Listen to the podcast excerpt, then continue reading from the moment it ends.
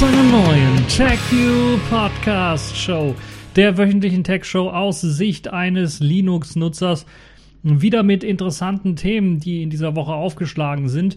Es ist quasi von Woche zu Woche so im August, dass man immer mal wieder irgendwelche Konferenzen hat, die stattfinden.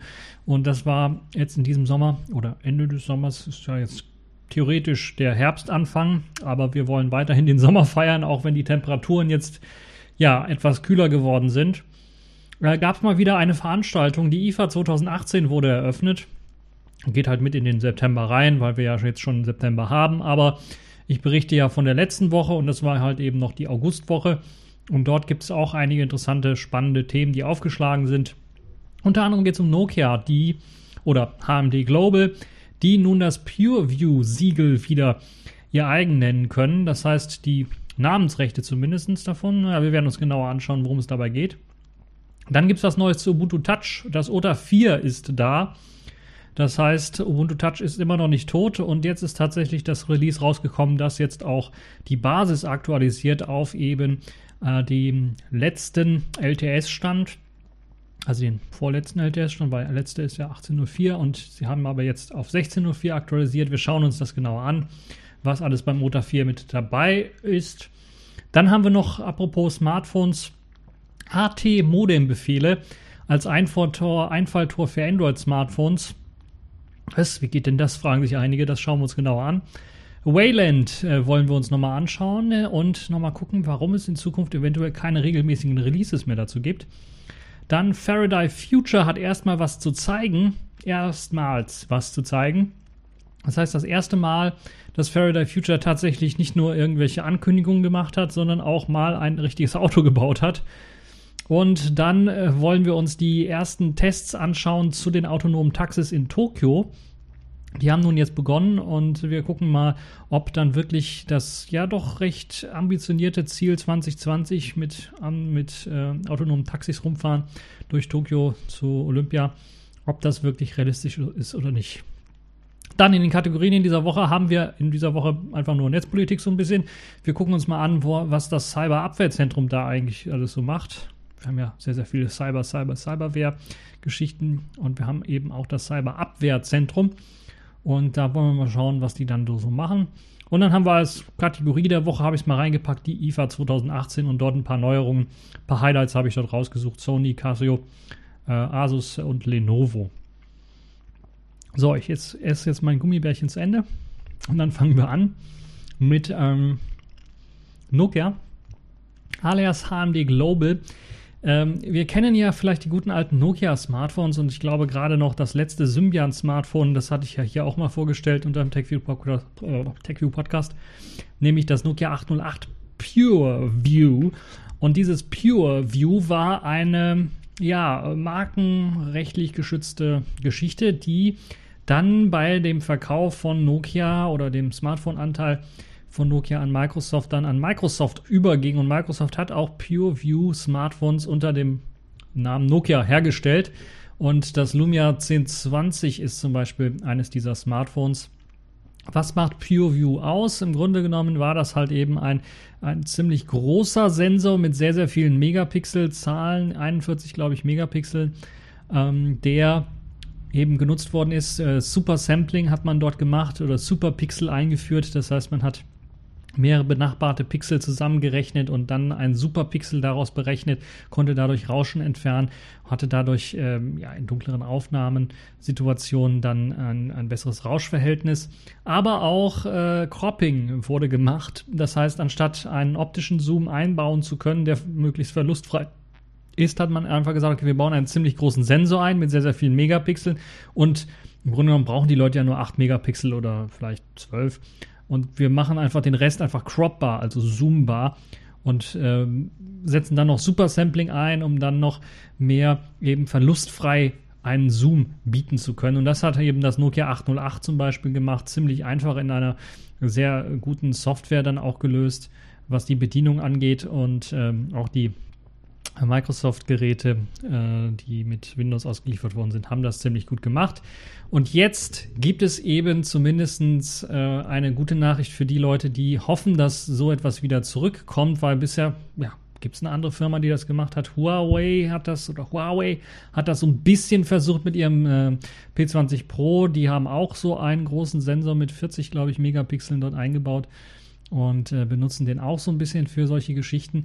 Und ja, jetzt bin ich mal gespannt, nachdem eben auch das äh, Warenzeichen PureView äh, nicht mehr Microsoft gehört, sondern nun auch ähm, HMD Global, könnten wir uns vorstellen, dass ähm, Nokia oder unter dem äh, Markennamen Nokia dann in Zukunft wieder Geräte mit PureView-Technologie oder zumindest mit dem Namen dann auftauchen werden.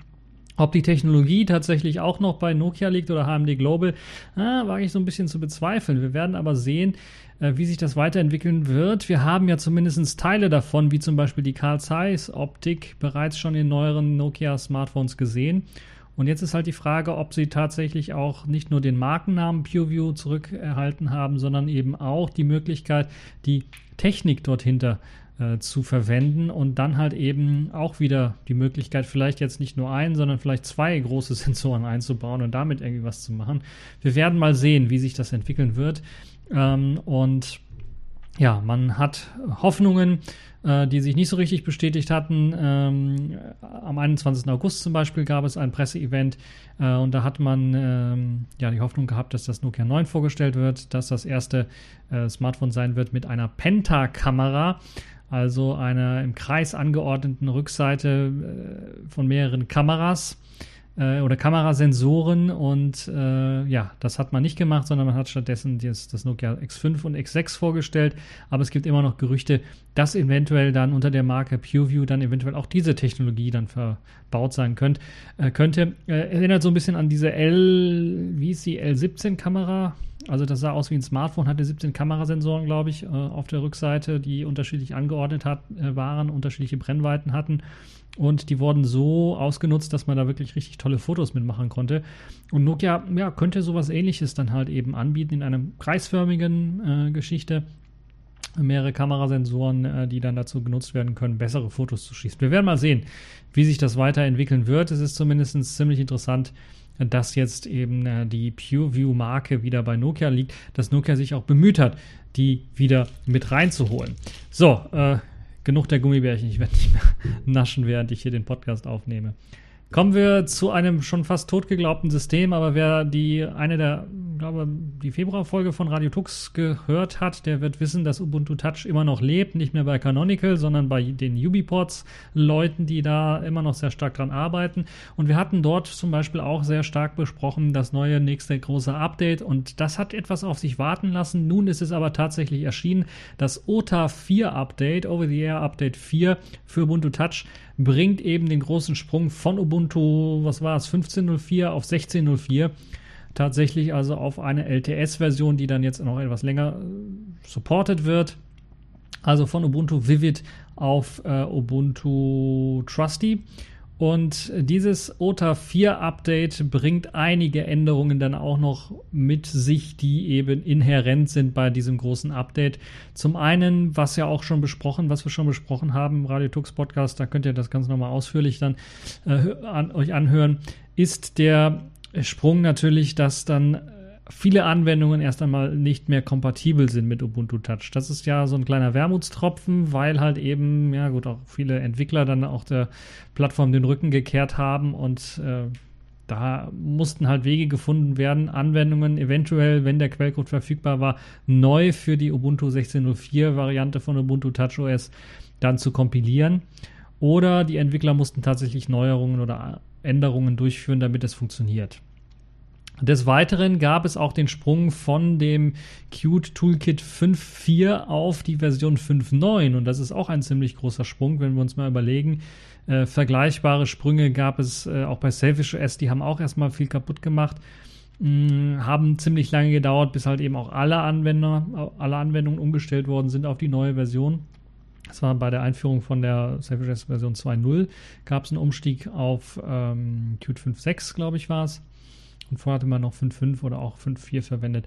Ähm, jetzt hat man also bei Ubuntu Touch OS ein ziemlich aktuelles LTS-basierendes Qt. Das ist eine schöne Sache. Das wird viele Unterstütz äh, Unterstützer finden. Gleichzeitig mit dem LTS-basierenden Ubuntu als Unterbau ist das sicherlich eine tolle Sache und äh, Ähm, leider Ubuntu 16.04, ich hätte mir 18.04 gewünscht, eher, das wäre vielleicht etwas moderner gewesen, aber zumindest hat man jetzt eine LTS-Version, die man lange supporten kann und man kann sich dann Gedanken machen, wie man dann in Zukunft weiterarbeiten kann, weil das ist eines der größten Updates, die bisher das U-Reports-Team äh, für Ubuntu TouchOS rausgegeben hat und es ist anscheinend gelungen, zumindest was man so die ersten, ähm, was man so von den ersten Meldungen her hört.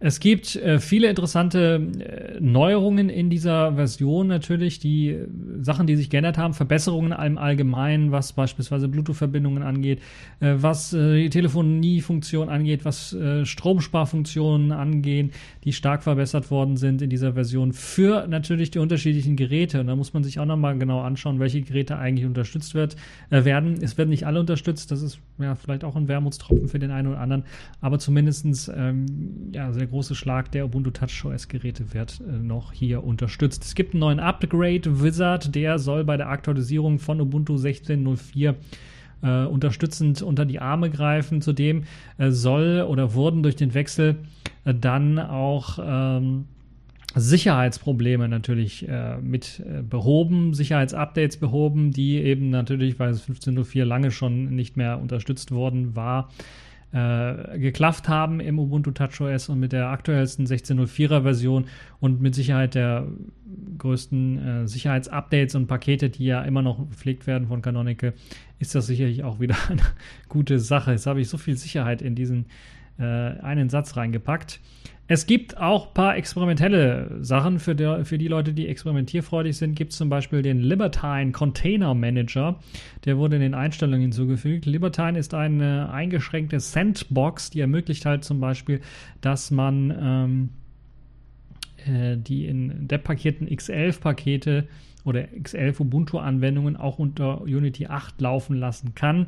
Und äh, das wäre für den einen oder anderen vielleicht auch interessant, dann nochmal reinzuschauen, äh, was Desktop-Anwendungen angeht, wenn man die irgendwie laufen lassen möchte.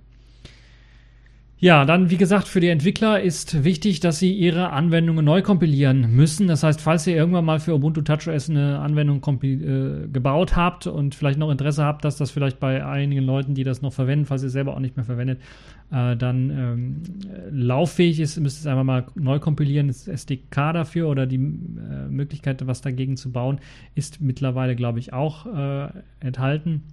Wichtig dabei ist, wenn ihr eine Webanwendung oder sowas geschrieben habt, dass ihr darauf achten müsst, dass Ubuntu Web jetzt abgelöst worden ist durch die Qt Web Engine, die jetzt standardmäßig eingesetzt wird. Und äh, es gibt zwar immer noch einen Wrapper für Ubuntu Web, um aus Kompatibilitätsgründen, also wenn ihr wirklich keine Zeit habt, dann einfach nur neu kompilieren drücken gegen die neue Version und dann wird es weiterhin mit hoher Wahrscheinlichkeit laufen. Aber es wird halt tatsächlich empfohlen, die Qt Web Engine API dann direkt zu nutzen, anstatt äh, ja, diesen Wrapper dann äh, nutzen zu müssen. Ähm, es gibt noch ein paar kleinere Problemchen. Also bekannt ist zum Beispiel, dass der vorinstallierte Webbrowser ein bisschen was instabil läuft. Der basiert ja jetzt auch auf dem äh, auf der neuen Qt Web Engine, hat aber hier und da noch ein paar Problemchen. Man kann natürlich noch äh, experimentellen Webbrowser Next installieren aus dem Open Store. Und äh, der soll halt eben äh, dann zukünftig für OTA 5 als Standard genutzt werden können und er soll diese Probleme nicht mehr haben. Also ich bin mir gar nicht sicher, ob der vorinstallierte Webbrowser auf äh, Qt Web Engine basiert oder der Next auf Qt Web Engine basiert und der Folge immer noch auf dem Oxy, Oxide, äh, wie es hieß, basiert, was Canonical damals irgendwie portiert hat. Auch eine Qt Web Engine oder Blink Engine die portiert worden ist. Nun ja, beim Nexus 5 äh, kann man auch mit ein paar Problemen rechnen. Die Kamera-App kann zum Beispiel immer noch keine Videos aufzeichnen und einige Anwendungen sind eben für äh, Ubuntu 16.04, Ubuntu Touch 16.04 noch nicht neu erstellt worden. Das heißt, mh, ihr findet im Store eventuell inkompatible Apps. Also da muss man leider mit rechnen. Und ähm, ja, das ist auf jeden Fall das, was ich äh, empfehlen äh, kann, da mal abzugraden, falls ihr das dann wollt. Vielleicht auf OTA 5 zu warten. Für den einen oder anderen macht es Sinn, der eben auf Apps ähm, immer noch äh, starken Wert legt und ein paar Apps, also im Vorhinein würde ich mal prüfen, welche Apps überhaupt mit dem Unter 4 kompatibel sind, also dem 1604 Unterbau. Und falls ihr da wichtige Apps habt, die ihr unbedingt braucht, dann äh, würde ich es euch raten, erstmal zu warten und zu gucken, ob es dann vielleicht äh, App-Updates gibt. Und erst wenn die App-Updates dann zur Verfügung stehen, äh, denn das Update dann durch, durchaus äh, durchzuführen. Äh, ihr müsst aber ein bisschen abwägen, weil wie gesagt, Sicherheit kriegt ihr mit OTA 3 natürlich nicht mehr, also mit der alten Version nicht so sehr. Deshalb empfehle ich da doch eben auch sicherheitstechnische Gründen vielleicht den eine oder andere, die eine oder andere Kröte dann zu schlucken und dann das Update durchzuführen ja, äh, schöne Sache, dass Ubiports da immer noch dran werkelt und arbeitet und tatsächlich richtig große Fortschritte macht. Ich glaube, der, der 1604-Unterbau, der Umstieg dazu war schon eine Höllenaufgabe. Auch der, das Qt-Update von 5.4 auf 5.9 durchzuführen, ist sicherlich auch nicht sehr einfach geworden. Also, äh, geworden. Ähm, gewesen, das wollte ich eigentlich sagen. So, ich ziehe meinen nicht vorhandenen Hut davor und äh, mache mal weiter. Wir bleiben bei Smartphones und wir bleiben bei Sicherheit und äh, schauen uns Android-Smartphones an, die durch alte, uralte Modem-Befehle, AT-Modem-Befehle aus den 80er Jahren nun angreifbar sind. Also Angreifer haben die Möglichkeit gefunden, äh, neue Firmware mit Hilfe von alten, naja, nicht ganz, aber zumindest äh, Möglichkeiten zu finden, neue Firmware auf Geräte zu flashen oder Spionagesoftware auf Android äh, drauf zu installieren oder bestimmte Sachen, äh, Sicherheitsfunktionen auf Android zu deaktivieren, indem man einfach ja, die guten alten äh, Modem-Befehle, die AT-Modem-Befehle äh, aus der Ferne, ja, kann man es nicht so richtig machen, aber zumindest dann halt, wenn, man's, äh, wenn man das Gerät in der Hand hat, dann äh, dort per USB-Verbindung zum Beispiel rübersenden kann und so das Gerät aufknacken kann, so würde ich das Ganze mal sagen. Dazu muss halt eben das Gerät tatsächlich per USB verbunden werden und die meisten Geräten Geräte, zumindest die, die dann jetzt verwundbar sind, auf jeden Fall haben dann die Möglichkeit, dort mit AT-Modem-Befehlen oder man hat die Möglichkeit, mit AT-Modem-Befehle sich dort reinzuhacken. Das haben zwei Sicherheitsforscher der Universitäten Florida und New York äh, sowie in Zusammenarbeit mit der Firma Samsung herausgefunden und ähm, haben äh, allerdings auch nicht ausgeschlossen, dass eventuell Angriffe auch vielleicht remote über Bluetooth ausführbar sind, weil dort gibt es auch eine Schnittstelle, die so etwas ermöglichen könnte. Das wurde allerdings noch nicht ausführlich getestet, um äh, da wirklich genaueres sagen zu können. AT-Befehle, AT-Befehle, wie, wie kann man sich da. Also, sie stammen aus der Modemtechnik der 80er Jahre und werden auch immer mal wieder für Angriffe auf moderne Handys irgendwie auch missbraucht und ja, ähm, ursprünglich wurde das Ganze von der Firma Hayes äh, entwickelt und dieser ganze Befehlssatz, den sie da drin hatten, die, der wurde auch über die Jahre immer weiterhin ausgebaut und von weiteren Herstellern wurden neue Befehle hinzugefügt und ergänzt. Und ähm, leider hat es halt eben dann bei jeder Technologie, die so früh angefangen hat, oftmals äh, gekrankt daran, das vernünftig zu dokumentieren. Und entsprechend mussten halt zum Beispiel auch die Forscher jetzt bei den Untersuchungen der einzelnen Smartphones auch auf viel Reverse Engineering zurückgreifen, weil es einfach keine Dokumentation für diese ganzen Geschichten gab. Es gab 14 untersuchte Geräte, fünf haben einem Angriff, äh, einem Angreifer standardmäßig Zugang auf AT-Befehle über das USB-Interface geliefert. Vier weitere erlaubten zumindest Angriffe darauf, nachdem sie geroutet worden sind. Und die fünf Geräte, die praktischen ähm, Angriff somit am meisten ausgesetzt sind, sind zum Beispiel die Modelle von Samsung, Samsung S7 Edge, S8 Plus, Galaxy Note 2, äh, sowie die LG-Modelle G3 und G4, wobei auch das Galaxy Note 2 äh, ja doch schon, sagen wir mal, ziemlich alt ist. Und ähm, man hat auch bei dieser ganzen Studie, das muss man auch noch sagen, auch nur Android-Geräte mit der größten Version Android 7.1.1 getestet. Das ist noch gar nicht so richtig klar, ob vielleicht auch bei der neueren Version, bei den neueren Versionen Android 8.0 eventuell dort äh, diese Sicherheitslücken nicht doch gepatcht worden sind. Oder sogar jetzt neuere Geräte, die sogar schon Android Pie, also 9.0 haben. Es gibt eine sehr gute Beschreibung, die noch einem äh, genau erklärt, wie das Ganze funktioniert mit diesen AT-Befehlen. Also ich habe ja schon be bereits gesagt, man muss das Gerät per USB anschließen und der USB-Anschluss und das Gerät muss natürlich unter seine, muss unter der Kontrolle desjenigen äh sein, der da versucht, bösartige Aktionen auszuführen. Und bei einigen Geräten muss man dann auch aktiv werden und den USB-Debugging-Modus aktivieren. Und äh, denn ohne kann man gar nicht äh, Teile des Android-Betriebssystems, äh, also da kann man gar nicht zugreifen. Und bei anderen Geräten ist es aber so, dass dann auch über AT-Befehle neue Geräte Firmware geflasht werden kann, wie beispielsweise eine Malware verseuchte äh, Firmware oder eben das Gerät geroutet werden kann. Einige AT-Befehle ermöglichen es dann auch sogar Sicherheitsmechanismen von Android zu umgehen, die es da so gibt, wie beispielsweise die Bildschirmsperre. Äh, man hat eine Möglichkeit, Notifications zu unterdrücken oder auch Anrufe anzunehmen oder abzulehnen. Also das ist alles möglich und je nach Hersteller des Gerätes hat man sogar auch die Möglichkeit, mobile Datenverbindungen zu nutzen oder sogar die PIN äh, der SIM-Karte zu ändern. Das ist auch sehr ärgerlich und nervig. Und bei LG-Geräten kann man sogar die E-Mail-Nummer äh, manipulieren, was ja dann auch nochmal ein starkes Stück ist, gerade für die Leute, die beispielsweise mal irgendwie ein Handy klauen wollen und dann die E-Mail-Nummer auch ändern wollen, um das Handy nicht mehr zurückverfolgbar zu machen oder keine Sperre zu ermöglichen, solche Geschichten halt.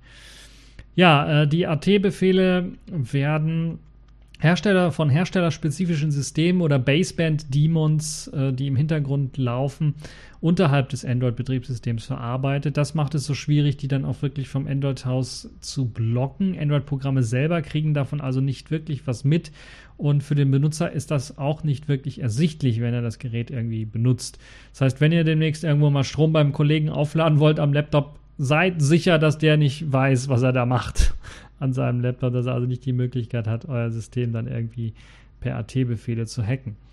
Darauf also mal äh, Acht geben, was das angeht. Ansonsten ist es momentan tatsächlich ein wirklich, ja, würde man sagen, eher was für Leute, die wirklich Smartphones irgendwie geklaut haben im großen Stile und die dann irgendwie weiter verscherbeln wollen und dann haben sie die Geräte und müssen dann halt eben sicherheitstechnisch Sachen umgehen oder neue Firmware drauf flashen, wollen dann vielleicht noch Spionage betreiben und solche Geschichten machen. Deshalb Obacht, was das angeht. Ähm, wenn, ich würde sogar sagen, so weit so gehen, äh, das sollte man aber im Allgemeinen auch machen, wenn ihr beispielsweise gebrauchte Android-Geräte mit irgendeiner Android-Version kauft, da drauf und ihr wisst, was beispielsweise das eines dieser Geräte ist, die eben anfällig sind für diese AT-Befehle oder im Allgemeinen, dass dort äh, die Firmware manipuliert werden kann oder man eigene Firmware draufpacken kann. Beispielsweise, wenn ihr ein gebrauchtes BlackBerry kauft, braucht ihr mit hoher Wahrscheinlichkeit nicht damit rechnen, dass da einer die Firmware manipuliert hat. Äh, ist etwas ungewöhnlich, äh, aber wenn ihr beispielsweise Nexus 5X oder sowas gekauft habt, dann kann es durchaus sein, dass da einer vielleicht mit der Firmware rumgespielt hat. Also empfiehlt es sich dort im Grundsatz wie beim PC-Kauf erstmal neu platt machen und selber eine Firmware des Vertrauens draufspielen und dann das System zu benutzen. So, das äh, dazu. Es wird eine ziemlich interessante Geschichte sein, ob in Zukunft noch weitere äh, Probleme auftauchen werden. Ich bin mal gespannt auf die Untersuchung, ob diese AT-Befehle auch per Bluetooth irgendwie die Möglichkeit besitzen, dann auch remote äh, irgendwie, zumindest teilweise remote, man muss also schon irgendwie in der Nähe sein, ähm, dazu zu führen, dass man dort äh, An Angriffe durchführen kann oder ob das eben erst einmal äh, nur etwas für einen lokalen Angriff ist. So, genug dazu, genug mit äh, Sicherheit. Äh, kommen wir mal und äh, beschäftigen uns wieder mal mit einem richtigen Linux-Thema und kommen wir zu ja, dem Linux-Thema, was so zumindest was die Entwickler-Community angeht, sehr stark war in den letzten Jahren und Monaten äh, Wayland Support. Der Display-Server oder ja, das Display-Protokoll Wayland müsste man eigentlich sagen, wurde ja ziemlich regelmäßig veröffentlicht. Das soll jetzt eingestellt werden. Jetzt also nicht Wayland soll eingestellt werden, sondern die regelmäßigen Releases, also die regelmäßigen Veröffentlichen, die sollen jetzt erstmal eingestellt werden. Nach der aktuellen Version 1.6 könnte es also dazu führen, dass es erstmal keine neue Version geben wird. Sie wird halt nur noch herausgegeben, wenn sie tatsächlich notwendig ist wenn man beispielsweise ein Sicherheitsupdate rausgeben muss oder ein neues Feature, unbedingt irgendwie im Protokoll unterbringen möchte. Das ist jetzt nichts Verwunderliches. Also die Leute, die meinen, oh, das stirbt oder das hat sich noch nicht mal richtig durchgesetzt, das ist immer noch nicht fertig oder sowas. Es ist fertig, weil ihr müsst wissen, das Wayland ist halt teilweise einfach nur ein Protokoll. Und das, was in Zukunft ja sowieso einen anderen Entwicklungszweig nimmt, ist beispielsweise die Tools drumherum um Wayland. Also das, was natürlich gemacht werden muss, die Gnome Shell muss komplett neu geschrieben werden für Wayland. Also man ist dabei. Plasma Shell ist auch ein guter Weg, das jetzt ordentlich vernünftig zu unterstützen. Ich habe beispielsweise auf meinem ThinkPad X200 S äh, Wayland ohne Probleme laufen gelassen, habe es gar nicht gemerkt. Ich habe erst gemerkt, als ich virtuelle Desktops benutzt habe und das nicht so richtig funktioniert hat auf Plasma, weil halt eben 5.13 noch keine virtuelle Desktops für, für Wayland Support hat, ähm, habe ich erst gemerkt, dass ich in der Wayland-Sitzung bin. Und das ist, sagt schon mal was. Also ich habe sonst tatsächlich nicht gemerkt, es lief einfach flüssig und gut. Äh, und selbst als ich den Monitor angeschlossen habe, das lief. Der hat den wunderbar erkannt, als zweiten Monitor eingerichtet, ohne Probleme. Ich habe es tatsächlich nicht gemerkt. Und das ist halt das Tolle an der Geschichte. Und ähm, das ist aber auch das, was natürlich, damit man so eine Seamless-Integration bekommt und damit es möglichst schmerzfrei funktioniert, muss natürlich sehr viel an Entwicklungsarbeit äh, drinstecken. So, das genug zur Desktop-Schiene und so weiter und so fort. Wayland selber ist halt eben das Protokoll und äh, die Display-Server-Architektur von Wayland die steht ja schon seit rund zehn Jahren fest und da wird also jetzt nicht großartig viel geändert mehr. Am Protokoll sowieso wird nicht mehr sehr viel geändert und rumgearbeitet, sondern an dem Drumherum wird rumgearbeitet. Beispielsweise gibt es ja immer noch Weston als ähm, Referenzimplementierung, das sich aber auch irgendwie herausgebildet hat als so eine Art äh, ja, man könnte das vielleicht als Bibliothek benutzen, um seinen eigenen Wayland-Client äh, zu schreiben. Ist ja nicht schlecht. Das wird sowieso jetzt äh, separat und hat einen separaten Entwicklungszweig und wird nicht mehr mit Wayland selber veröffentlicht, sondern hat auch seine separate Entwicklung und seinen separaten Release-Zyklus und wird dann natürlich dort auch äh, immer wieder aktuell äh, mit aktuellen neuen Features und Funktionen vielleicht aufwarten. Und äh, ja, bisher, für die Leute, die sich vielleicht äh, dafür interessieren, aber nichts gewusst haben, äh, gab es eben wie bei den meisten Distributionen einen Sechs-Monats-Zyklus, wo dann ein äh, neues Release von Wayland rausgekommen ist und dieser Zeitplan, der wurde zwar nicht immer eingehalten, aber äh, im groben und ganzen dann doch schon. Äh, da man jetzt quasi aber schon alles fast fertig hat, was Wayland Support und gerade eben neue Versionen und sowas äh, angeht, äh, sieht man jetzt keinen Grund, dass, also es gibt nichts Neues, was noch implementiert werden müsste. Das Einzige, was vielleicht noch reinkommt, sind sicherheitskritische Fehlerbehebungen oder wichtige Änderungen, die dann auch nach Bedarf eventuell an der einen oder anderen Stelle, beispielsweise bei der Implementierung, merkt Plasma oder GNOME, wir brauchen hier das und das Feature oder wir müssen brauchen das und das dass dann eventuell mit den Leuten geredet wird und dass eventuell so, ein, so, eine Funktion dann nachgerüstet wird. Und erst dann wird es Veröffentlichungen geben von Wayland, also neue Veröffentlichungen geben von Wayland. Das ist aber auch so geplant gewesen, ganz zu Anfang im Entwicklungsmodell von Wayland inhärent quasi, dass es eben eine kleine, schlanke Bibliothek quasi ist oder ein Protokoll im Grunde genommen ist, das dann die Wayland Clients implementieren sollen und im Protokoll soll sich möglichst wenig ändern, außer man hat Sicherheitsupdates oder Sicherheitsprobleme. Es soll halt eben eine kleine Zwischenschicht sein. Es soll nicht so ein riesengroßes Xorg sein, was dann da jedes Mal geupdatet werden muss, weil äh, man dann sonst Probleme kriegt mit neuen Grafikkartentreibern oder langsamen Systemen. Ja, ähm, es gibt zum derzeitigen äh, Zeitpunkt sogar, das sagte der äh, Hauptentwickler, äh, der Samsung-Angestellte Foreman, so heißt er tatsächlich. Äh, zum äh, gegenwärtigen Zeitpunkt sehe ich keine Notwendigkeit, eine nächste Wayland-Veröffentlichung zu planen. Sollte es jedoch keine Veröffentlichungen geben, haben wir, haben, wenn wir uns äh, der nächsten größeren Veröffentlichung von Weston nähern, können wir uns ansehen, was im Code gelandet ist und entscheiden, ob eine Veröffentlichung nötig ist. Das heißt, man möchte so quasi nach dem Motto vorgehen, ja, wir gucken, was da auf kommt, was vielleicht committed wird in Sachen Wayland und wir entscheiden dann, ob wir ein neues großes Release rausbringen oder nicht. Also die Entwicklung wird so ein bisschen äh, im geplanten Zustand, würde ich mal fast schon sagen, äh, also die Entwicklung war vorher so, sagen wir mal, 200 Prozent volle Kraft voraus und jetzt ist er halt nur noch 50 Prozent und geht so langsam dann runter auf 25 oder 10. Und das Ziel ist halt tatsächlich, das Boot einfach schwimmen zu lassen, ohne dass man jetzt einen weiteren äh, einen Propeller hinten äh, laufen lässt, der das Boot antreiben muss, weil es halt eben von alleine schwimmen kann. So, hm, ich weiß nicht, ob das so die beste Metapher für das Ganze war, aber ihr könnt schon so ein bisschen verstehen, wo das, äh, äh, wo, wo, wo der Grund dann liegt. Also das Protokoll selber ist fertig und alles drumherum ist fertig. Jetzt müssen eben, und das ist vielleicht auch ein Vorteil für viele, auch kleinere Fenstermanager, die eben noch nicht auf Wayland umgestellt haben, dass es halt jetzt nicht kein, kein Rolling Target ist oder also kein, kein, keine Basis ist, die sich ständig verändert, sondern wir haben jetzt eine Plattform Wayland und die ist stabil und die läuft gut. Deshalb hat es ja auch äh, Version 1.1.6 und äh, wir können uns sicher sein, dass sich da jetzt in den nächsten Jahren nicht großartig grundlegend etwas ändern wird äh, und wir nicht in sechs Monaten wieder von neu anfangen müssen mit unserer Arbeit.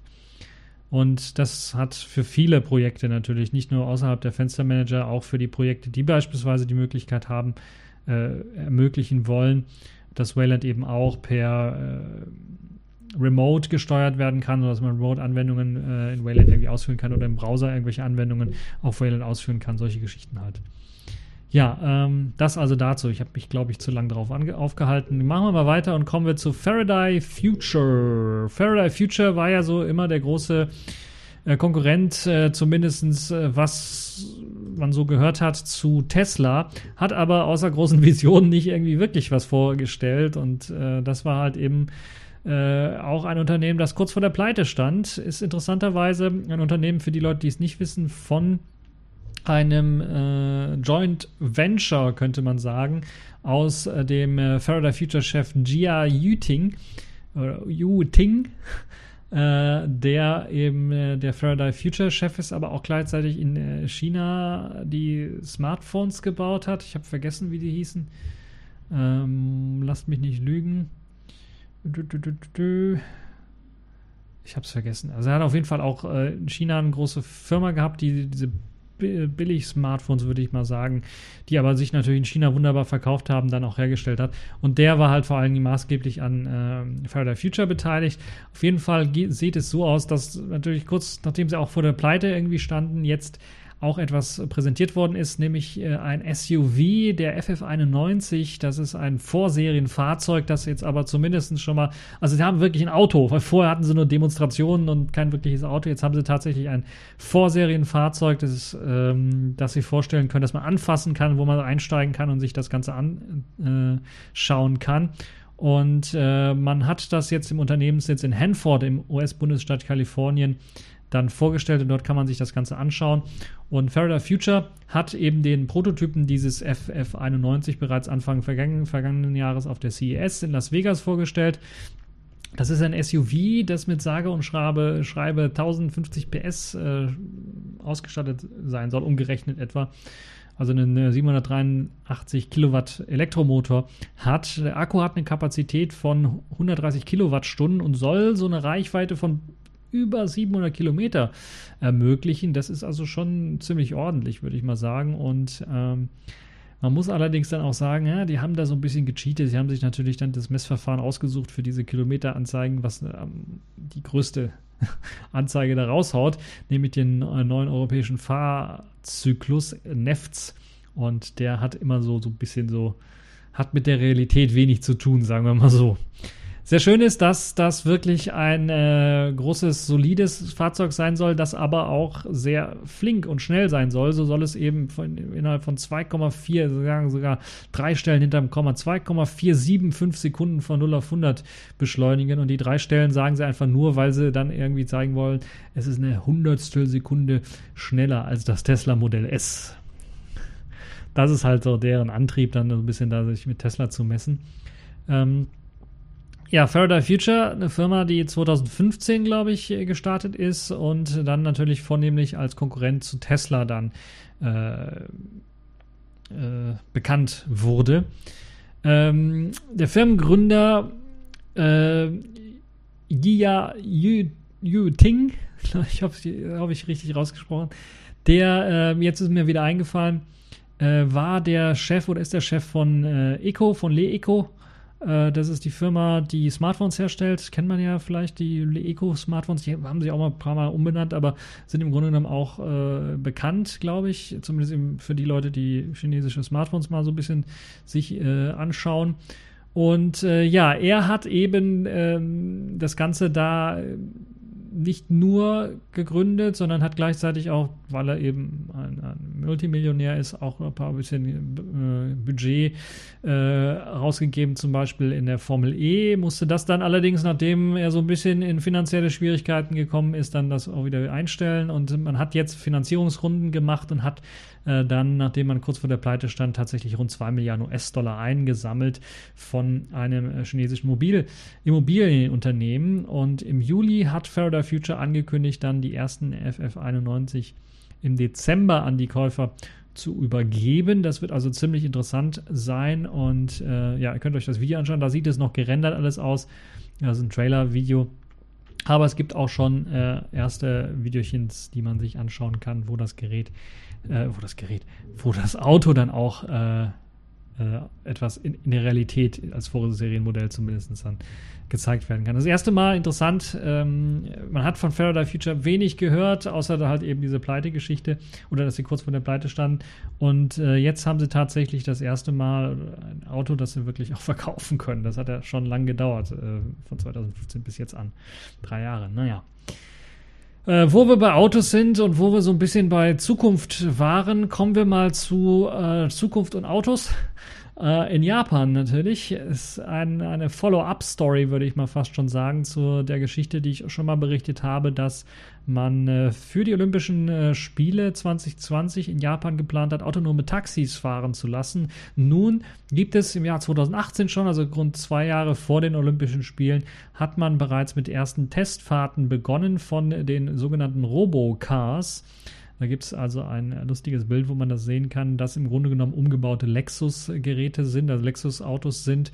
Ähm, man hat, es gibt viele weitere, aber man hat jetzt schon die Probefahrten damit angefangen. Man hat das natürlich dann auch in einer Art Losverfahren für alle Interessierten dann ermöglicht äh, dann bei diesen äh, Roboter-Taxis, so wie man sie nennt, dann mitfahren zu können, sich kutschieren zu lassen. Man muss natürlich auch was dafür bezahlen, aber es gab ein Auslosungsverfahren für die Leute, die halt eben dann äh, dort das Ganze ausprobieren konnten. Und am Montag hatte man äh, das erste Roboter-Taxi vorgestellt auf einer Strecke von 5,3 Kilometer.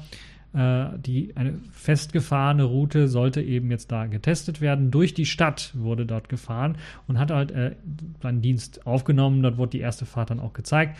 Ich habe sogar ein paar Videos davon gesehen. Ähm, äh, NHK World kann ich da empfehlen, ist der japanische äh, sowas wie äh, ja, Nachrichtensender im Grunde genommen, der äh, sowas wie Deutsche Welle oder sowas, also fürs, fürs ausländische Publikum auch gedacht. Und dort kann man sich auch ein paar Videos zu diesen ersten Taxifahrten anschauen. Ja, geplant ist natürlich ein umfangreiches Angebot von solchen Roboter-Taxis zu den Olympischen Spielen. Damit das funktioniert, muss man jetzt auch Praxiserfahrung sammeln und das hat man jetzt ähm, gemacht. Äh, Passagiere können äh, das Ganze nutzen, nicht indem sie irgendwie Münzen bezahlen müssen, sondern sie können per äh, App bezahlen, können per App das mh, Taxi bestellen und natürlich dann auch per App dann bezahlen. Ziemlich modern gehalten. Äh, das Ganze ist ein Tokio-Unternehmen, äh, die das Ganze auf die Beine gestellt haben. Die Firma ZMP und ein Entwickler von, äh, nee, und ein äh, Taxiunternehmen.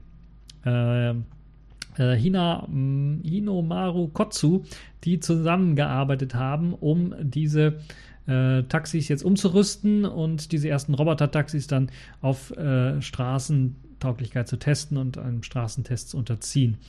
Und äh, ja, der erste Straßentest hat jetzt begonnen. Die Route dieses Roboter-Taxis verläuft zwischen äh, verschiedenen Stadtteilen und äh, es gab 1500 Bewerber, die sich eben für diese Routen anmelden konnten und äh, sie haben dann eben den, konnten dann, wurden dann ausgewählt und haben dann jetzt die Möglichkeit, auch die App zu testen und dann zu gucken, wie freundlich ist die App und so weiter und so fort, Verbesserungsvorschläge zu machen.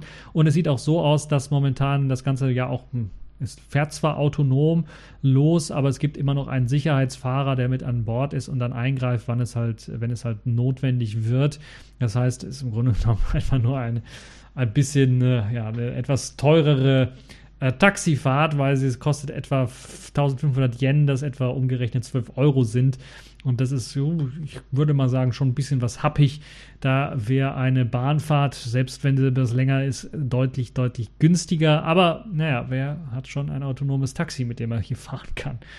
Also, das wird auf jeden Fall ziemlich interessant sein. Und Toyota hat da auch 500 Millionen Dollar äh, mit investiert und möchte natürlich auch, hat investiert in den Fahrdienst Uber und möchte natürlich auch Roboterautos äh, für die Olympischen Spiele bereitstellen. Und es könnte also eine ziemlich interessante Zeit sein. Auch Nissan testet ein autonomes Auto, das auf einer Strecke von 4,5 Kilometer dann äh, fahren soll. In Yokohama dann allerdings. Und nun ja, wir werden mal schauen, wie sich das weiterentwickeln wird. Es, ich fand es zumindest sehr lustig, weil es saßen, glaube ich, bei den Videos konnte man das sehen, in diesem autonomen Auto vorne zwei Leute und hinten, ich glaube, dann eine dreiköpfige Familie eingestiegen. Und die sind dann losgetuckert. Und äh, ja, es, man fährt halt durch die Stadt. Das ist halt ein, ein, für ein autonomes Auto schon mal eine ziemliche Herausforderung. Aber dann natürlich muss man sagen, die fahren durch Tokio. Das heißt, da sind sehr, sehr viele Autos unterwegs. Das heißt, so, ich will nicht sagen Schrittgeschwindigkeit, aber so mehr als 50 Stundenkilometer ist da sowieso nicht drin, selbst wenn man möchte. Und äh, ja, es ist also, ich würde mal sagen, ein ziemlich perfekter Test, was das angeht. Ist halt nur ein bisschen was teuer. Aber wenn ich es machen könnte, einfach mal so 12 Euro ausgeben und so einem autonomen Auto und mal gucken, wie sich das so anfühlt. Ja, warum nicht? Wäre auf jeden Fall ziemlich interessant. Also so ein autonomes Taxi. Ziel ist es ja, habe ich ja bereits erwähnt, dass tatsächlich dann zu Olympia 2020 die autonomen Autos dann, Roboter-Taxis dann auch wirklich autonom fahren. Also ohne einen Sicherheitsfahrer, der vorne auch noch drin steckt. Ja, wie das dann funktionieren wird, werden wir sehen. Aber zumindest haben wir ja noch zwei Jahre Zeit bis dahin und wir werden mal schauen, äh, was so die Ergebnisse. Ich werde auf jeden Fall dranbleiben, was so die Ergebnisse dann sein werden von diesen ersten Roboter-Auto-Taxis und äh, vielleicht auch ein bisschen Statistik reinlesen, falls die überhaupt veröffentlicht wird, wie oft die äh, Sicherheitsfahrer da noch eingreifen mussten, weil irgendwie was schiefgelaufen ist. Nun ja. Apropos Sicherheit, kommen wir zu den Kategorien äh, der Woche und beschäftigen wir uns etwas mit Cyber, Cyber, Cyber. Accepted. Connecting. Complete. System activated. All systems operational.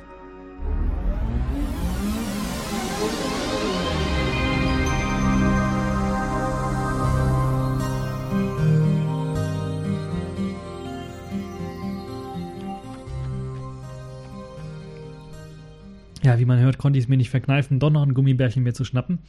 Äh, wo habe ich die Gummibärchen? Die hat mir kein äh, Hörer zugeschickt, sondern das war tatsächlich, ich habe was bestellt und da waren Gummibärchen mit dabei. Jetzt sagen sich einige, hä, bist aber mutig, wenn du da einfach reinbeißt. Die waren zu, die Verpackung, und äh, das wurde losgeschickt einen Tag vorher oder sowas. Das weiß ich. Es war nicht irgendwie, dass es eine Woche im, im Lagerhaus lag mit den Gummibärchen oder einen Monat oder Jahre und die Gummibärchen nicht mehr gut sind. Die sind gut. Ich lebe noch. Also äh, machen wir mal weiter mit Netzpolitik, den Kategorien der Woche Netzpolitik äh, und bleiben bei der Sicherheit. Was macht eigentlich das Cyberabwehrzentrum, habe ich mich gefragt. Und das haben sich sicherlich auch einige andere gefragt. Und jetzt kommt es, sie warnen vor Stromausfall in ganz Europa. Ja, jetzt ehrlich, also ich dachte an Cyberabwehrzentrum so, so ein bisschen ja, hier, Firma XYZ, macht mal eure Server sicher, installiert mal das neue Update, weil ihr habt da eine riesen Sicherheitslücke. Oder ihr habt die Updates nicht reingefahren. Und jetzt, nee, was die machen, ist im Grunde genommen äh, Warnungen rauszugeben, wie jetzt, wo sie vor einem ganzen Stromausfall in ganz Europa waren. Und so ein bisschen das alte Beispiel des ukrainischen Stromnetzes dann so als Beispiel nehmen für eben Hackerattacken, die dazu sorgen sollen, dass wir hier äh, in Europa zu einem kompletten Stromausfall kommen können. Warum, wer das machen sollte, nicht so sicher.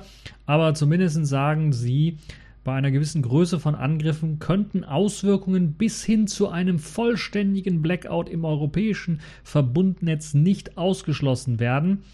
So warnte eben das nationale Cyberabwehrzentrum in einer vertraulichen Lageeinschätzung aus dieser Woche. Ultra vertraulich, wenn sie halt dem Spiegel vorliegt.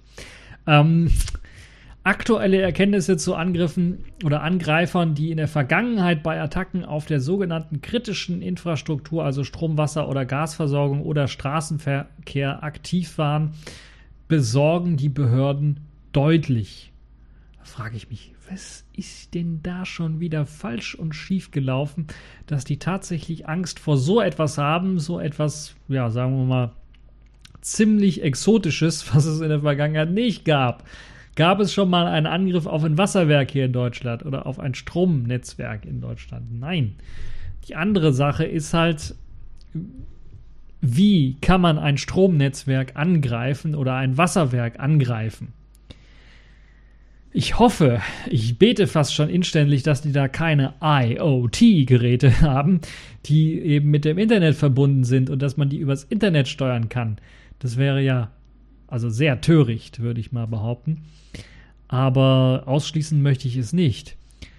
Wenn ich jetzt an die ukrainische Geschichte denke mit den Stromnetzwerken, war es ja eigentlich so, oder dem Strom, dem Blackout dort, dem Angriff auf das Stromnetzwerk, war es ja eigentlich so, dass man eben äh, durch laxe Sicherheitsvorkehrungen, lokale Sicherheitsvorkehrungen in den einzelnen oder vom Stromanbieter selber in den einzelnen Kraftwerken das Problem ausgelöst hat, dadurch, dass halt eben Mitarbeiter einfach irgendwelche random USB-Sticks in die Rechner gesteckt haben, wo die Steuereinheit äh, des ganzen Gerätes dann ist. Das ist das Problem gewesen, was dazu geführt hat, dass eben die Rechner verschlüsselt worden sind und dass man dann keine wirkliche Steuerung mehr über die Geräte hatte. Deshalb ist natürlich Grundregel Nummer eins, und das, ich hoffe, dass das mittlerweile auch hier in Deutschland angekommen ist bei den ganzen Behörden, dass man solche Systeme absichert. Erstens kein Internetzugang. Intranet dann wirklich nur noch mit ultra gesicherten Handschuhen anfassen und da muss also wirklich, äh, wenn man das unbedingt machen muss überhaupt, äh, Backup-Systeme bereit haben, die getrennt sind vom Stromnetz, vom äh, Netzwerk des anderen Rechners, aber trotzdem weiterhin funktionieren können. Und natürlich eben im Allgemeinen äh, Regeln einführen, wie beispielsweise an Kontrollrechnern äh, des Intranets, wenn man so etwas hat, oder des internen Betriebsablaufes äh, oder natürlich an dem Kontrollrechner selber keine Möglichkeit äh, zu bieten, dort irgendwie USB-Sticks anzustecken, weil das ist das Einfallstor Nummer eins, was solche Geschichten angeht. Eine weitere Möglichkeit und eine weitere Sache ist natürlich auch, dass die mal schauen sollten, aktuelle Software draufzupacken und Sicherheit, äh, um Sicherheit zu gewährleisten und Sicherheitsprüfungen da auch durchzuführen, dass das mit ein äh, Prüfkriterium wird für Sicherheit, weil das ist es äh, zum großen Teil leider nicht. Ja, ähm, es gibt natürlich dann auch immer Sicherheitsexperten, die jetzt zum Beispiel im Cyberabwehrzentrum sitzen und dann ganz klar Angst haben vor jetzt den äh, wirklich ziemlich äh, cleveren Lücken, äh, den cleveren äh, Trojanern und den cleveren Schädlingen, die speziell eben für bestimmte Angriffsszenarien genutzt werden können. Wir erinnern uns alle an äh, die verschiedenen äh, äh, Angriffsmöglichkeiten und an Stuxnet beispielsweise, was für die Atomanlagen ähm, in äh, Atomanreicherungsanlagen in Iran gedacht war was von natürlich mit hoher Wahrscheinlichkeit äh, von einem Geheimdienst äh, aus Israel beispielsweise stammte. Und solche Geschichten halt, das ist natürlich schon eine ziemliche Gefährdung auch, die ja ich würde mal sagen, nicht klein geschrieben werden muss. Aber es gibt so viel anderes Zeugs, was man besser machen kann, wenn ich überlege, dass in München, wo man jetzt beschlossen hat, wieder zurück zu migrieren auf Windows, immer noch Rechner mit Windows 2000 rumstehen, die seit Jahrzehnten schon keine Updates mehr erhalten. Also ein Einfallstor für Sicherheitslücken en masse sind und die mit Garantie im Internet drin stecken, ist das das sind die konkreten Szenarien, wo das Cyberabwehrzentrum eingreifen sollte und dann mal sagen muss, Leute, was macht ihr denn dort? Und das, wo sie es dann auch machen kann und sollte. Und natürlich auch Firmen eventuell äh, mal sagen, hier, eure Software ist nicht aktuell, aktualisiert die mal. Wobei natürlich bei den ganzen vielen Cyber, Cyber, Cyber äh, Geschichten man so langsam den Überblick verliert. Jetzt ist ja wieder eine neue Cyber-Abwehr-Geschichte da irgendwie in Berlin gestartet worden wo ich wirklich den Überblick langsam verloren habe. Wir haben das jetzt dieses Cyberabwehrzentrum, das nationale Cyberabwehrzentrum, das glaube ich äh, BKA, BND irgendwie untersteht. Ich weiß es gar nicht. Wir haben ein, äh, wir haben die Cyberwehr. Das, da steht da oder von der Leyen, Uschi von der Leyen. Ähm, also unsere Cybersoldaten, wir haben das BSI, das Bundesamt für Sicherheit in der Informationstechnik. Das ist so eins, wo ich dem meisten Kompetenz äh, zutragen würde. Dann haben wir in Bonn oder in Aachen irgendeine komische Gruppe von zehn Leuten rumsitzen, die auch irgendwie was mit Cyberabwehr machen oder sowas oder Sicherheitszeugs machen.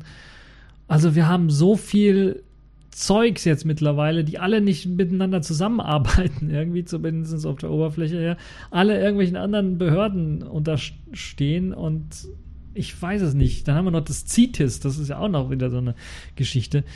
Also Leute, das kann, und jetzt kommt noch was Neues dazu. Also ich weiß nicht, Und alle haben auch den Namen Cyber fast im Begriff. Also außer das Bundesamt für Sicherheit und Informationstechnik, was noch ein vernünftiger Name ist, das BSI, äh, haben alle so, so einen Cyber-Namen, wo ich dann auch nur mit dem Kopf schütteln kann und denke, wo leben wir denn? Sind wir schon in der dystopischen Welt von Cyberpunk angekommen? Es scheint zumindest von den Begrifflichkeiten ja schon fast so der Fall zu sein. So, ich will mich nicht allzu lange darauf aufhalten. Wir kommen, wir machen, wir gehen, wir machen den Sprung jetzt zur IFA äh, 2018. Zur Technologiemesse. Internationale Funkausstellung hat wieder seine Pforten eröffnet und es gab interessante Ankündigungen. Interessant aus dem Grunde, weil es eben äh, anders als bei der CeBIT, wo man ja, die CeBIT hat man zwar in den Sommer verschoben, aber das war irgendwie Flaute, da gab es auch keine großen Ankündigungen. Also die CeBIT ist quasi tot. Ähm, Gibt es bei der IFA wieder große Ankündigungen, weil man so quasi jetzt im Start ist, äh, das Weihnachtsgeschäft zu eröffnen. Und das hat Sony zum Beispiel damit eröffnet, dass sie sechs Monate nach äh, Herausgabe ihres letzten großen Flaggschiffes und ich glaube zwei Monate oder ein Monat nach dem Herausbringen des äh, Flaggschiffs, Oberflaggschiffes, äh, des Xperia XZ2 Premium, das 1000 Euro Flaggschiff, hat man jetzt ein neues Smartphone vorgestellt wieder. Also ich weiß nicht, Sony macht das jetzt mit den Smartphones, die hauen die so raus wie ihre Kameras. Jede sechs Monate anstatt Software-Updates werden da näher. Zumindest gibt es bei Sony auch noch Software-Updates für die ganzen Smartphones, was sehr löblich ist im Gegenteil zu ihren Kameras, wo sie das nicht so machen. Ähm, aber sie hauen jetzt schon wieder ein Smartphone raus, ein Spitzenklassen-Smartphone im 800-Euro-Bereich. Das äh, Sony Xperia XZ3 ist jetzt schon fertig. Also die warten noch nicht mal ein Jahr, sondern machen nach einem halben Jahr schon das nächste äh, Spitzenklassenmodell, äh, was sie raushauen. Und äh, ja, gibt es was zu erwähnen? Warum erwähne ich das? Sie haben wieder die alten Lautsprecher mit dabei. Naja, die alten, sie haben die verbessert. Sie haben sie deutlich lauter gemacht, die Lautsprecher.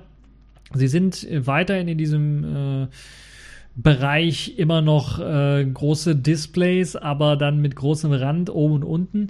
Äh, trotzdem haben sie so ein 18 oder 19 zu 9 Format, äh, also 2 zu, 2 zu 1 Format im Grunde genommen äh, weiterhin. 6 Zoll, 1440 äh, Pixel Auflösung, Display.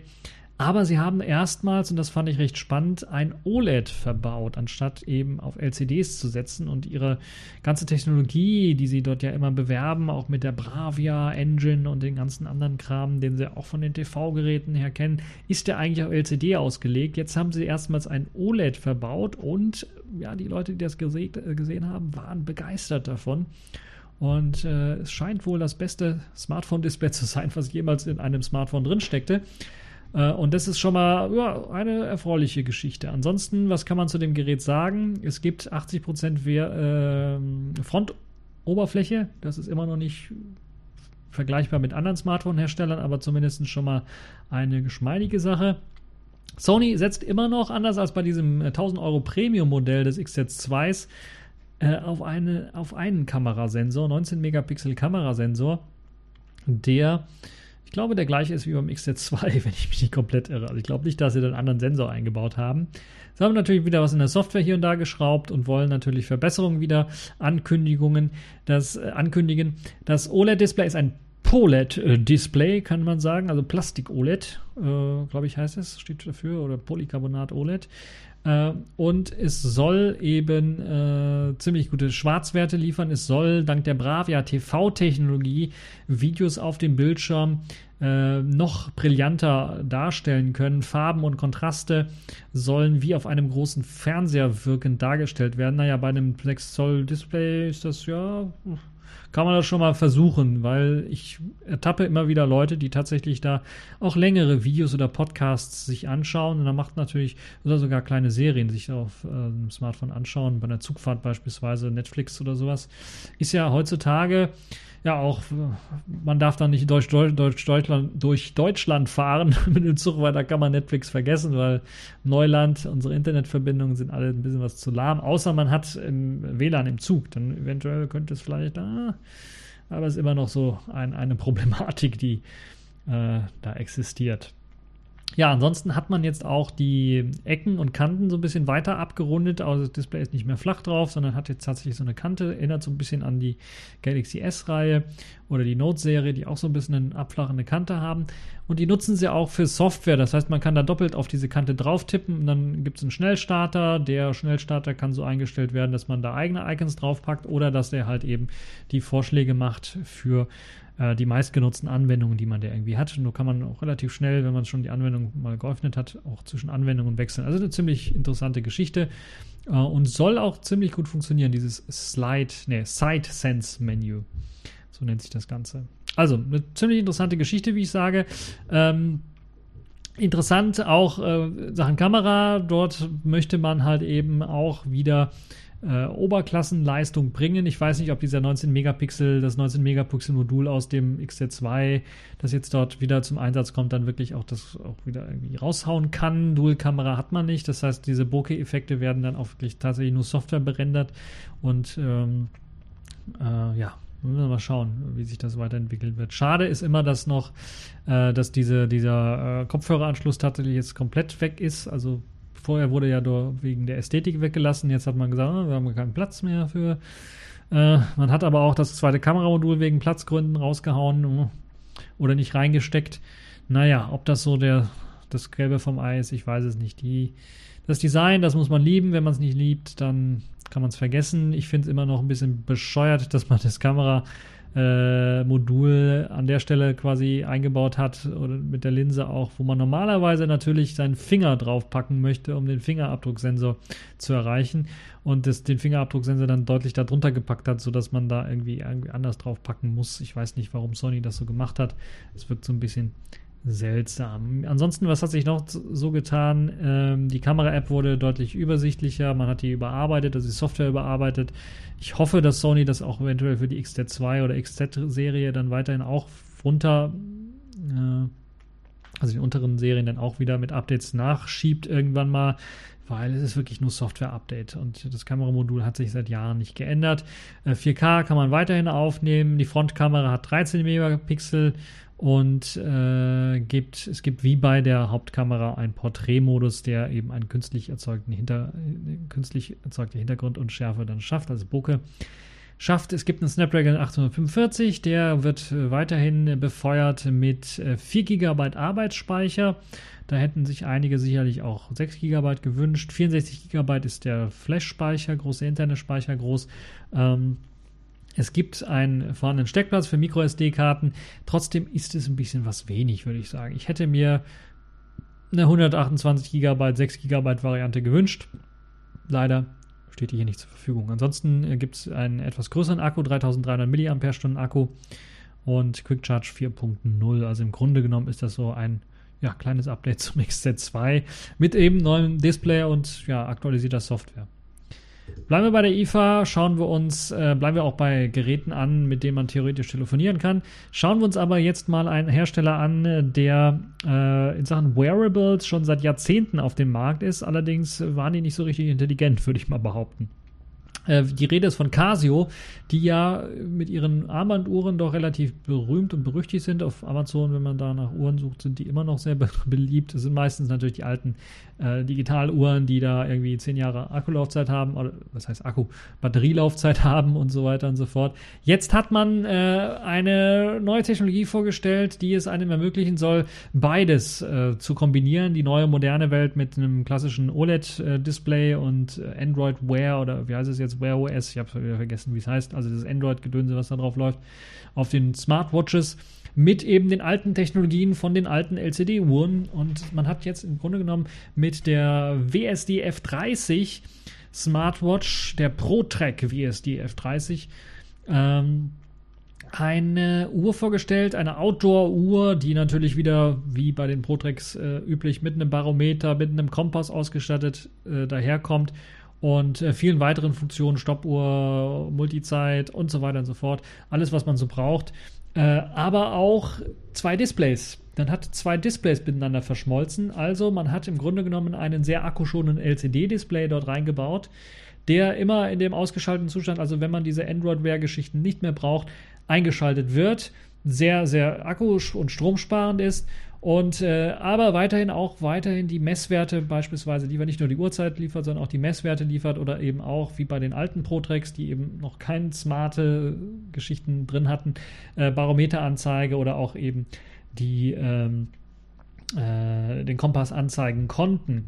Und ja, diese neue Smartwatch hat eben diese Funktion, hat natürlich aber auch die klassischen Smartphone, äh, Smartwatch-Funktionen. Das heißt, man hat die Möglichkeit, auch sein eigenes Watchface auszusuchen. Natürlich bei dem LCD, wenn man das benutzen möchte, nicht. Da ist es fest eingestellt. Aber wenn man eben ein eigenes Watchface verwenden möchte, Smartwatch eben verwenden möchte, kann man das auch durchaus machen. Möchte man eine etwas längere Tour machen und man möchte Akku sparen, kann man das natürlich dann umschalten auf den LCD-Modus, der sich einfach dann anschaltet. Das heißt, das äh, OLED schaltet sich ab und das LCD schaltet sich an. Die liegen in Schichten übereinander. Eine ziemlich interessante und intelligente äh, Geschichte. Natürlich ist wie bei jeder ProTrack Casio-Uhr das Ganze gegen Wasserstaub und Kälte geschützt und auch natürlich vor Stürzen geschützt. Da kennen wir ja auch äh, die äh, Casio G-Shocks, die extra dafür gemacht sind. Es gibt einen äh, Drucksensor für Luftdruck, also Barometer, im Grunde genommen ein Kompass, ein Gyrometer ist auch mit dabei, ein Beschleunigungsmesser ist mit dabei. Alles, was man also so braucht, wenn man tatsächlich mal Camping, äh, campen gehen möchte in der Pampa und äh, ja, sie ein bisschen was auskennen möchte. Dank der Smartwatch-Funktionen gibt es eben mit GPS auch die Möglichkeit, sich auf der Karte zu erkennen und zu wissen, wo man gerade ist und dann vielleicht auch mal äh, das Ganze auch so zu planen. Ja, das ist also eine sehr tolle Geschichte, wie ich finde. Und die zeigt so ein bisschen, wo die Reise vielleicht auch von solchen äh, Geräten hingehen kann. Äh, man muss also nicht immer ein Smartphone mit dabei haben, sondern man kann auch mit so einer äh, Outdoor-Uhr dann äh, durchaus dann äh, wunderbar mal auf die Safari gehen. Also es gibt einen OLED-Bildschirm, der im ausgeschalteten Zustand dann halt das LCD-Display oder das LC-Display äh, anmacht. Äh, beziehungsweise das läuft dann, zeigt einem die Uhrzeit, äh, das Datum und äh, weitere Funktionen an. Man hat, wenn man das OLED benutzt, also im normalen Modus im Grunde genommen, äh, anderthalb Tage Akkulaufzeit. Das ist also normale Smartwatch, würde ich mal behaupten. Oder beim äh, Wandern kann man auch in einen Erweiterungsmodus äh, gehen und das soll dann standardmäßig das LCD anzeigen und auf Knopfdruck dann eine Offline-Karte anzeigen, wenn man halt also wissen muss, wo man gerade hin möchte. Wird also das OLED kurz wieder eingeschaltet und im Hintergrund läuft dann auch der GPS-Empfang weiter und dann kann man genau wissen, wo man sich gerade befindet. Das ist alles dann optimiert für das Wandern, für das Tracken, deshalb eben Pro Track und ähm, in diesem äh, richtigen Tracking-Modus im Grunde genommen soll die Akkulaufzeit dann drei Tage betragen. Man kann also wirklich drei Tage durch die Pampa wandern, wenn man das dann möchte. Und das ist für eine ja, Tracking-Smartwatch doch ein ziemlich ordentlicher Wert. Man kann sicherlich dann auch sagen, okay, ich möchte nur das LCD haben und dann hat man natürlich dann wieder die, äh, was weiß ich, Wochen- oder monatelange äh, Akkulaufzeit, die man so von den Vorgängermodellen her kennt. Also ich gehe stark davon aus, dass das durchaus äh, möglich ist. Man kann also komplett auf die smarten Funktionen verzichten. Dann muss man auch auf das GPS äh, mit Sicherheit verzichten und nur auf das LCD äh, dann äh, Rücksicht nehmen und vielleicht den Kompass dort benutzen, wenn man vielleicht gerade Kompass lernen möchte oder wie man sich in der Wildnis auch ohne GPS, äh, äh, wie man da zurechtkommt. Und ja, dann gibt es natürlich etwas weniger Sensoren, die man benutzen kann, aber die Akkulaufzeit soll sich dann in diesem Monat, in diesem äh, Modus dann auf einen Monat äh, strecken lassen können, also wenn man das dann machen möchte. Ein Pulsmesser gibt es nicht, also als Sportuhr kann man das dann, oder wenn man gleichzeitig noch Puls messen möchte, wenn man da rumtrackt, kann man das nicht benutzen. Äh, das Ganze ist recht teuer, 550 Euro. Äh, es gibt da natürlich andere Smartwatches in der Preisliga auch schon äh, mit auch einem robusten Gehäuse, aber ich glaube nicht mit so vielen Sensoren. Deshalb ist das, glaube ich, auch im Zusammenhang mit der langen Akkulaufzeit, die man erreichen kann und eben den besten Features von den alten Pro-Tracks, die nur LCD hatten und jetzt eben den neuen, sicherlich schon eine tolle Geschichte. Im Januar 2019 soll die äh, F30 dann zur Verfügung stehen. So, das äh, zu dieser Smartwatch. Kommen wir mal zu einem ja, zu einem, äh, bleiben wir bei Computern so ein bisschen und kommen wir zu einem Laptop, der mich so ein bisschen äh, ja, nicht sprachlos gemacht hat, aber zumindest so ein bisschen was an Innovationen gezeigt hat, nämlich das Asus ZenBook 13. Äh, ist ja jetzt so in der Mode, dass man alle irgendwie nur noch abkürzt mit, das ist jetzt das Modell irgendwas 13, das Modell 15, also Dell XPS 13 beispielsweise. Und äh, Asus äh, folgt dieser Tradition und nennt jetzt ihr ZenBook, das haben sie ja immer schon genannt, jetzt einfach nur 13. Und das ist tatsächlich auch so, ja, ein, ein Angriff äh, sicherlich auf das Dell XPS 13, würde ich mal sagen. Man hat fast ein rahmenloses Display wieder untergebracht, hat es aber dann doch geschafft, oben eine ähm, Kamera anzubringen. Ich habe jetzt vergessen, wie viel Megapixel, ich glaube 2 Megapixel oder 5 Megapixel, irgendwie sowas. Also was gerade so für Videochat genutzt werden kann, hat man dort noch untergebracht, genauso wie, glaube ich, ein Helligkeitssensor. Das war es dann auch schon. Ähm, es ist ein Modell, das, der, das es bereits schon mal gab. Also es gab einen, einen, einen Vorgänger und das hieß auch ZenBook 13, hat eine andere Bezeichnung gehabt, UX irgendwas Bezeichnung gehabt, ähm, ist jetzt äh, 1, äh, irgendwas Kilogramm schwer, 1,1, 1,2 Kilogramm ist es äh, etwas kompakter als das Dell XPS 13, ist aber spürbar weniger dünn als das XPS 13. Äh, man hat da so eine Art Mittelweg gefunden. XPS 13, das in der neueste hat ja fast überhaupt keine Anschlussmöglichkeiten.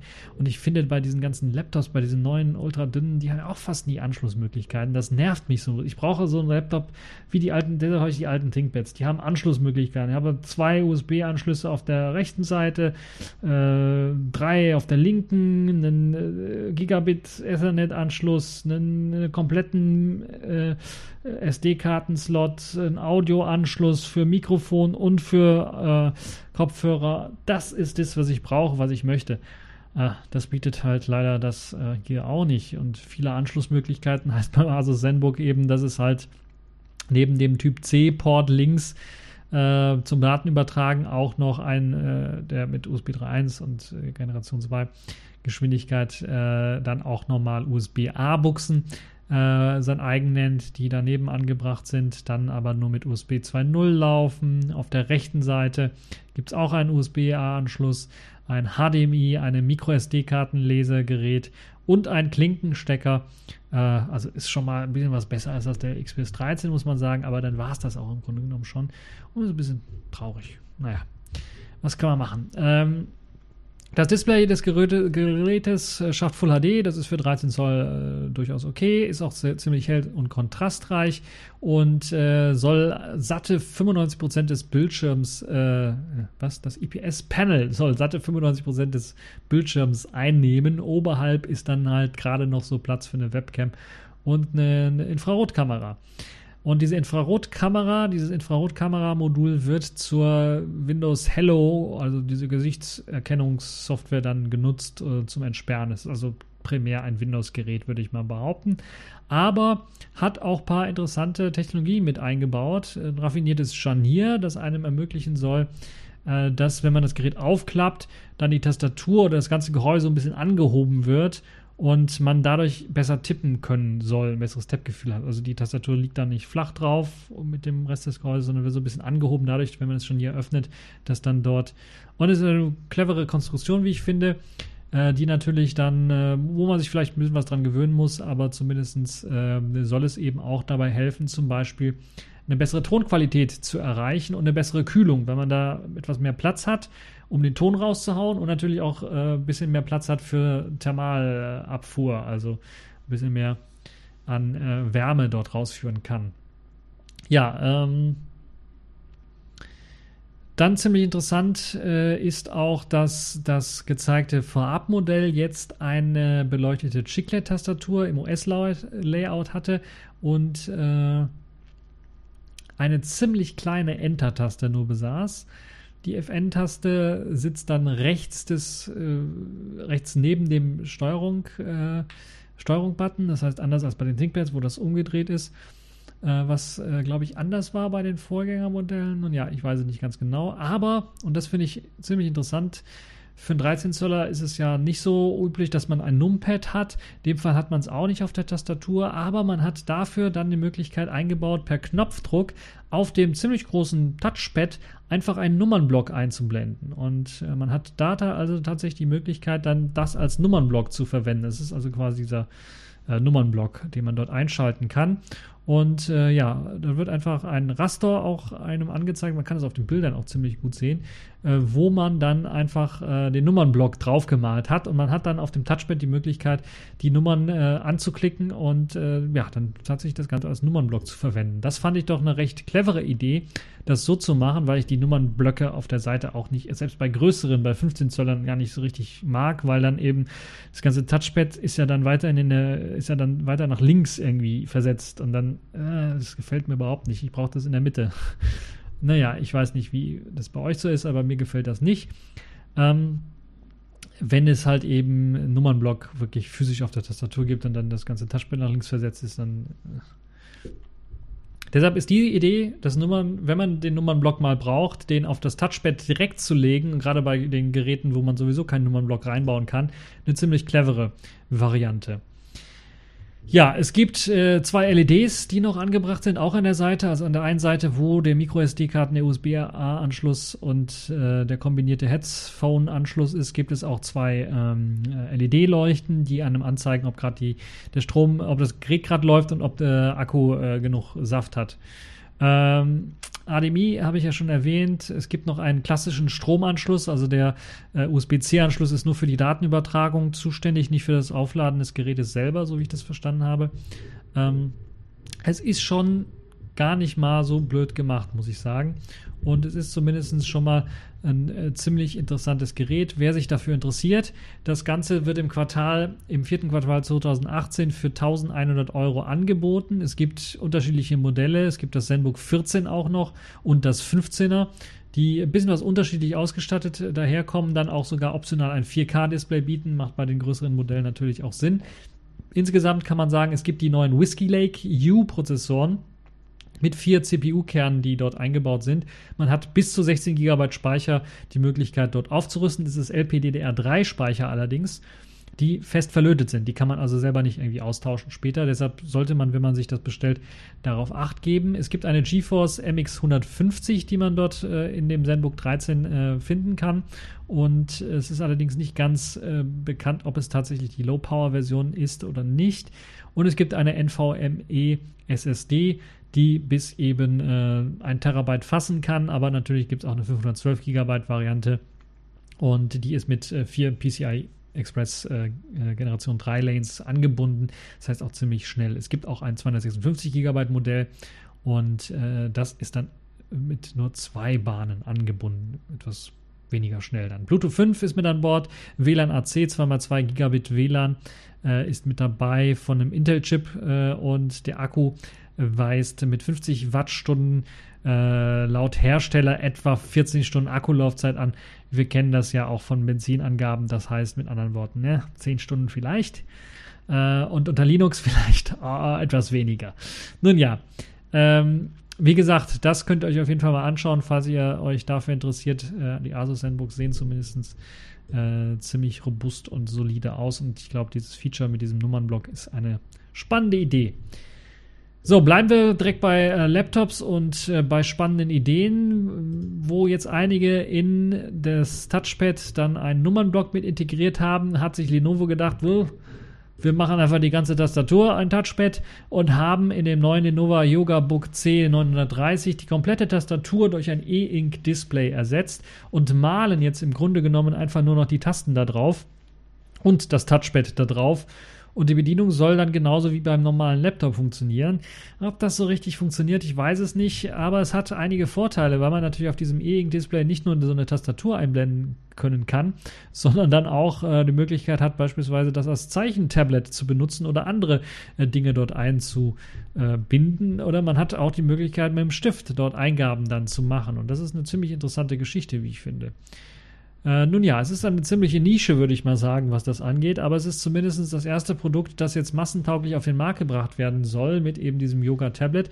Es hat halt eben neben dem großen äh, Display ein äh, 10.8 Zoll E-Ink-Display mit Full HD-Auflösung, das eben als zweiter Bildschirm da angebracht ist, wo normalerweise die Tastatur sitzt bei einem Laptop. Äh, das IPS-Display, was da oben äh, ganz normal angebracht ist, hat eine Auflösung von 2560 x 1600 Pixel und hat sogar ein Touchscreen, also das funktioniert auch noch. Ähm, ziemlich interessante Geschichte, wie ich finde. Man kann natürlich dieses Yoga-Tablets kennt man, die kann man auch umklappen und als ganz normales Tablet benutzen. Also, also schon hat schon seine Vorteile. Ich könnte mir dann vorstellen, dass man ähnlich wie beim Yotaphone eventuell dann auch, wenn man gerade mal Strom sparen möchte, einen Text lesen möchte oder sowas, dann einfach sagen kann, okay, schalte IPS-Display aus und zeige mir den PDF-Inhalt auf dem E-Ink-Display stattdessen. Und ja, Full HD-Auflösung für E-Ink reicht auch vollkommen aus, um Sachen dann mal durchaus gut lesen zu können. Also es ist schon eine ziemlich interessante Geschichte, wie ich finde. Nur eben die Bedienung dieser Tastatur ist natürlich wahrscheinlich nichts für Vieltipper. Also ihr könnt das auf dem, ähm, äh, auf dem Video selber sehen. Zum einen ist natürlich E-Ink etwas langsam in der Reaktion. Zum anderen ist es auch natürlich so, man kriegt kein richtiges Tippgefühl. Also es gibt zwar so ein visuelles und vielleicht ein audiovisuelles, also auch noch ein Tipp-Klick-Geräusch, äh, wenn man auf eine, auf eine Taste drückt, aber das ist natürlich kein richtiges äh, Tippgefühl. Da würde ich längere Texte wirklich nicht drauf tippen wollen. Auch wenn das Layout jetzt nach einem typischen äh, Laptop-Layout aussieht, ähm, äh, man hat natürlich den großen Vorteil, man kann eventuell andere Layouts draufpacken. Man muss äh, also deutsche Tastatur, US-amerikanische Tastatur, britische Tastatur, also äh, UK-Tastatur und solche Geschichten.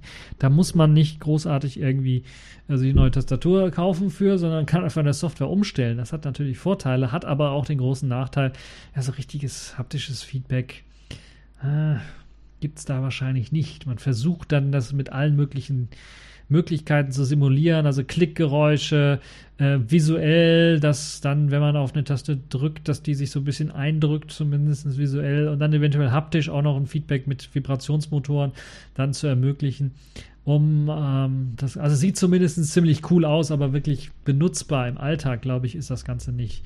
Aber wir sehen, wir werden sehen, vielleicht ist das die Zukunft und wir werden in Zukunft dann auch nur noch solche Geschichten haben.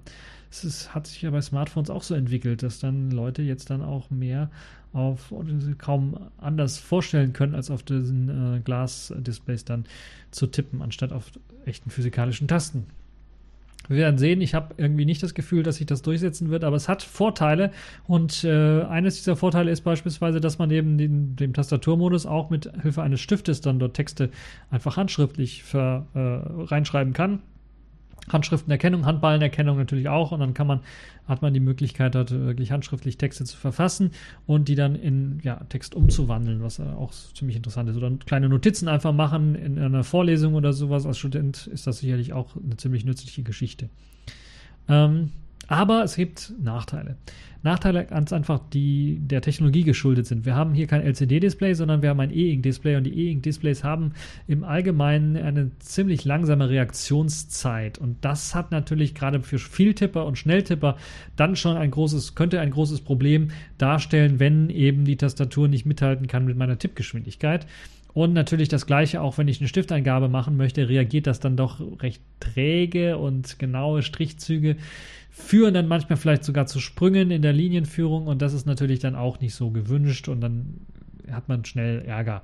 Deshalb ist das so, ja, würde man sagen, ein erster großer Sprung, erster schöner Versuch, das durchzuführen. Man hat sich vielleicht nicht ganz getraut, ein zweites LCD-Display oder IPS-Display unten einzubauen oder vielleicht ein OLED-Display unten reinzubauen, vielleicht um ein bisschen was Strom zu sparen vielleicht äh, und hat dann stattdessen, stattdessen die E-Ink-Technik hier eingesetzt es ist nicht so das Gelbe vom Ei, befürchte ich. Es ist eine nette Spielerei, aber mehr auch nicht.